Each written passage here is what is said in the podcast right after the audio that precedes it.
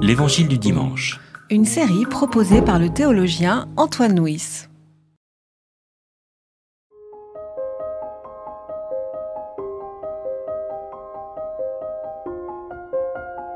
Quand la foule vit que ni Jésus ni ses disciples n'étaient là, les gens montèrent eux-mêmes dans ces barques et vinrent à Capharnaüm à la recherche de Jésus. Ils le trouvèrent sur l'autre rive de la mer et lui dirent Rabbi, quand es-tu arrivé ici? Jésus leur répondit Amen. Amen, je vous le dis, vous me cherchez, non parce que vous avez vu des signes, mais parce que vous avez mangé des pains et que vous avez été rassasiés. Œuvrez non pas en vue de la nourriture qui se perd, mais en vue de la nourriture qui demeure pour la vie éternelle, celle que le Fils de l'homme vous donnera. Car c'est lui que le Père, Dieu, a marqué de son sceau. Ils lui dirent, Que devons-nous faire pour accomplir les œuvres de Dieu? Jésus leur répondit, L'œuvre de Dieu, c'est que vous mettiez votre foi en celui qui l'a lui-même envoyé.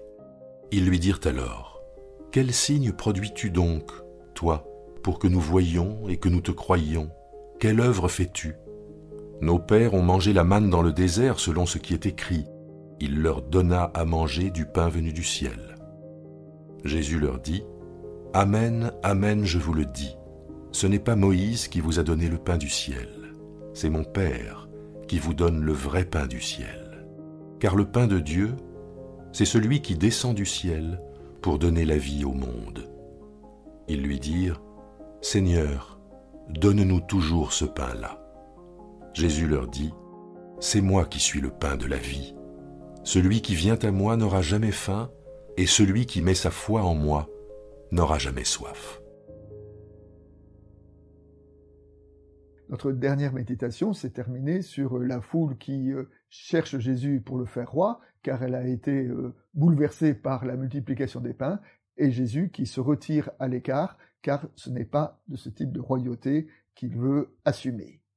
Et nous voyons donc euh, dans la nuit, Jésus a envoyé ses disciples traverser la foule. Dans la nuit, il a rejoint ses disciples en marchant sur le lac. Et le lendemain, donc, il se trouve de l'autre côté du lac, à Capharnaüm. La foule fait le tour, retrouve Jésus, et là va l'interroger sur euh, pourquoi a-t-il fui, et pour essayer de mieux comprendre ce qui s'est passé lors de la multiplication des pains, ce qui va être l'occasion pour Jésus de développer son discours sur le pain de vie.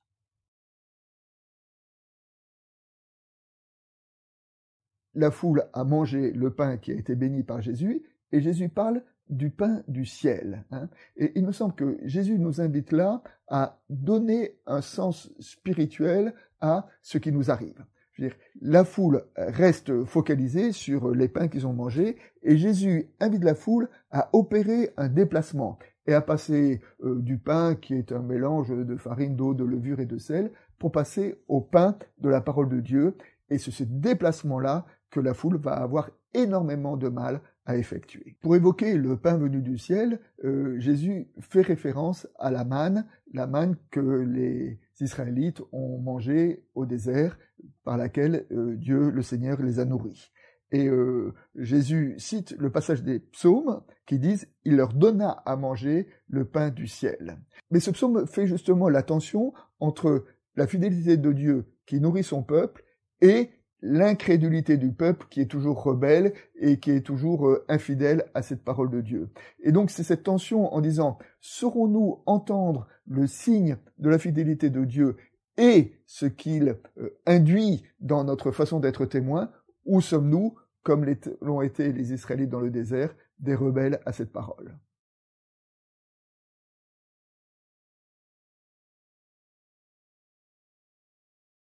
Comme première piste de prédication, je voulais revenir sur la première rencontre de Jésus avec la foule de l'autre côté du lac. Euh, la foule interroge Jésus en disant Comment as-tu fait pour traverser?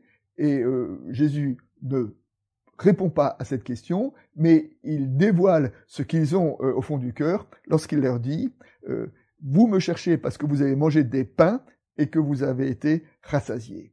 Et d'une certaine manière, Jésus voit bien que derrière cette foule qui le poursuit et qui le harcèle, le vrai désir de cette foule, c'est un désir de miracle. C'est une volonté de miraculeux. Et c'est ce désir-là que Jésus va frustrer quand, dans tout le discours de, tout ce chapitre 6 de l'évangile de Jean, euh, Jésus va essayer vraiment d'aider la foule à faire ce, ce déplacement-là, à voir dans la multiplication des pains, non pas en rester au prodige surnaturel, mais à voir dans la multiplication des pains le signe qui est euh, adressé. C'est-à-dire ne pas se focaliser sur le signe, mais se focaliser sur ce que le signe désigne, sur ce qu'il signifie. La foule dit à Jésus, quel signe produis-tu pour que nous croyions en toi? Ce qui est quand même assez extraordinaire, c'est que la foule dit ça le lendemain du jour où elle veut le faire roi, parce qu'il a posé un signe. Donc la veille, il veut le faire roi à cause de la multiplication des pains, et le lendemain, elle dit, quel signe produis-tu? C'est-à-dire que bah, la foule en veut toujours plus. La foule est toujours dans cette quête de miracle. Un sage a dit que la différence entre la soif de miracle et la soif d'eau, c'est que lorsqu'on a bu un verre d'eau, on n'a plus soif. La foule a eu un miracle, mais elle a toujours soif de miracle. Le problème d'une foi qui repose sur le miracle, eh ben, c'est qu'on en veut toujours plus, c'est qu'on n'est jamais rassasié, et c'est que l'humain est toujours dans cette quête de vouloir toujours plus de, surnaturel, et cette quête-là, elle est insatiable. Les derniers versets de notre euh, séquence disent que euh, l'œuvre de Dieu, c'est que nous mettions notre foi en Jésus. Et là voilà, et euh, Jésus nous invite voilà à sortir de cette soif de miracle pour mettre notre foi dans sa parole. C'est-à-dire, et mettre foi dans notre, de sa parole, c'est être capable de l'accueillir, non plus dans le surnaturel, mais dans le naturel, dans le quotidien de notre journée. Alors, on peut considérer le pain comme étant simplement, voilà, un mélange de farine, d'eau, de sel et de levure, mais nous pouvons aussi le considérer comme un signe, et que mettre sa foi dans l'œuvre de Jésus, eh ben, c'est considérer que, que le pain, qui est, qui est l'élément le plus ordinaire, le plus quotidien de notre vie, y voit, y voir pour nous aujourd'hui un signe de la grâce de Dieu. Telle est l'œuvre de la foi. Et comme illustration, nous pouvons euh, revenir sur euh, cette quête de miracle. Hein. On sait que le miracle ont toujours euh, dérangé, et je crois que nous devons avoir une attitude parfaitement neutre par rapport au miracle. Et je m'appuie là-dessus sur une citation de John Wesley, le fondateur du méthodisme, qui, au début du réveil, dont il a été un, des, témoins et même un des organisateurs, euh, il y a eu beaucoup de miracles, et après, ces miracles se sont apaisés. Et donc, à propos du rapport au miracle, John Wesley a déclaré J'ai souvent observé que ces symptômes se manifestent plus ou moins au commencement des grands réveils. Mais au bout de quelque temps, ces phénomènes diminuent et l'œuvre se poursuit dans le calme et le silence ce qu'il plaît à Dieu d'employer dans son œuvre doivent être absolument passifs à cet égard. Ce n'est pas à eux, mais à Dieu de choisir les conditions dans lesquelles s'accomplit son œuvre. Eh bien, dans ce récit de l'Évangile, Jésus nous invite à voir que son œuvre peut être accomplie simplement dans le partage du pain.